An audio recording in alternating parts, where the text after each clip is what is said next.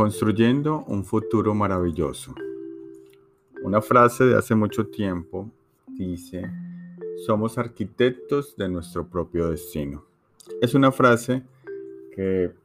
escuché hace muchos, pero muchos años, donde la he llevado conmigo y en diferentes procesos de mi vida he logrado aterrizarla para poder conectar con lo que estaba haciendo para cada uno de nosotros, debe ser súper importante dar cada paso y construir ese futuro fantástico donde podamos conectar con coherencia las actividades que hacemos hoy con las actividades que vamos a lograr en ese futuro próximo. Tú y yo podemos tener muchas dudas de que si estamos haciendo lo correcto o que realmente vamos por el camino o las actividades que hacemos en cada día nos van a llevar a ese destino o a ese sueño que queremos lograr. Ese pensamiento de que si vas bien o vas mal es algo que puede ser súper peligroso en nuestro futuro, pues ya que esos miedos, esas incertidumbres, esos pensamientos que te quitan la seguridad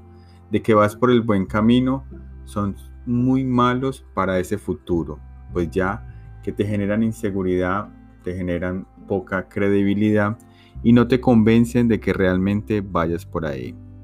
Por eso hoy quiero detenerte y decirte que es súper importante de que si realmente no confías en lo que estás haciendo, si no estás seguro, si realmente no vas por el camino correcto, es hora de detenerte y analizar de una forma bien, bien profunda si realmente eso es lo que quieres y eso es lo que quieres generar. Pues ya que si continúas en modelo de miedos, de que no estás seguro, de que realmente no vas por ese camino correcto, eso te va a entorpecer y te va a lastimar ese futuro maravilloso que tú quieres. Por eso quiero que entiendas de que construir ese futuro que deseas, debes de estar seguro, debes de estar completamente convencido de que por ahí es y que realmente eso es lo que sueñas, que eso es lo que tú quieres para ti. Es súper, súper importante que logres entender de que eso que deseas, esa actividad, esa meta, ese sueño, ese propósito, debe ser totalmente algo que te saque de la cama, algo que estés hasta dispuesto a hacerlo por ningún intercambio económico o que te haga realmente mover totalmente en tu pasión, en tu deseo y que realmente sea algo fantástico para ti. Yo sé que eh, muchos nos equivocamos y a veces sentimos esos miedos, esas cosas que nos detienen para continuar con nuestro proceso, es normal sentirlas, pero lo más importante es volver a enfocarte en realmente lo que tú deseas para ti. Porque puede suceder de que esos miedos, esas preocupaciones de que si es el camino, no es el camino, esas dudas, si tú continúas en ese proceso, en ese círculo de no conectar con ese cambio que está sucediendo en ti, y que realmente es algo muy frecuente que te dan esos miedos, esas preocupaciones, hay algo que debes interiorizar, que debes anotar, debes escribir las ventajas, desventajas, por qué te sucede esto y hacer una introspección completa para lograr conectar de que realmente lo que estás haciendo, lo que deseas y ese propósito que tienes puesto es el que tú quieres. Ahora bien, e-, es muy complejo, muy difícil ponerte esto en este audio para tratar de conectarte la, la idea y tratar de expresarte realmente lo que se siente en tener un propósito. Yo, por ejemplo, en el club de las 5 de la mañana empecé con una serie de, de procesos, de actividades, de, de, hacer muchas cosas, hasta que logré entender mi propósito real de este servicio, de construir toda esta infraestructura, construir este, este canal, este podcast, construir este blog, construir esta página, estas comunidades y este montón de miles de personas que están con nosotros ahora. Y es a que decidí un propósito y algo que logré después de un buen tiempo es lograr transformar la vida de 10 millones de latinos al club de las 5 de la mañana como mejor herramienta de transformación. Ese propósito eh, lo he modelado, lo he organizado, le he puesto diferentes formas y todo conecta al servicio, a dejar un legado, a dejar una, una forma, a que conozcan esta gran herramienta del Club de las 5 de la mañana para que la gente logre hacer un cambio total en su vida por medio de esta fantástica herramienta. Ahorita mismo podrás estar pensando que esto que no has podido conectar con tu realidad, que no has podido conectar con tu propósito.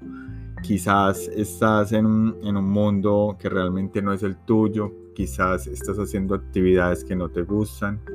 quizás estás en un momento que realmente no sabes por qué estás ahí o, qué sucede, o tienes muchos miedos, dudas, tienes incertidumbre, te llegan a tu cabeza cosas que no, que no van contigo.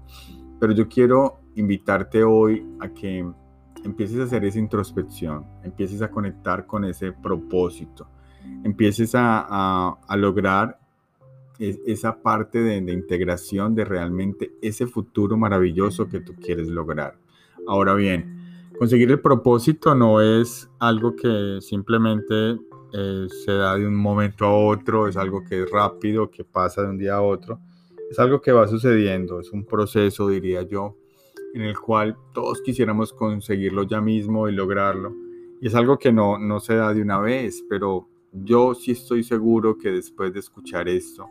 vas a querer encontrar tu propósito, vas a empezar esa búsqueda, vas a identificar y vas a hacer esa introspección. Y ese es el objetivo de, grabarte este podcast, que tú logres conectar con eso.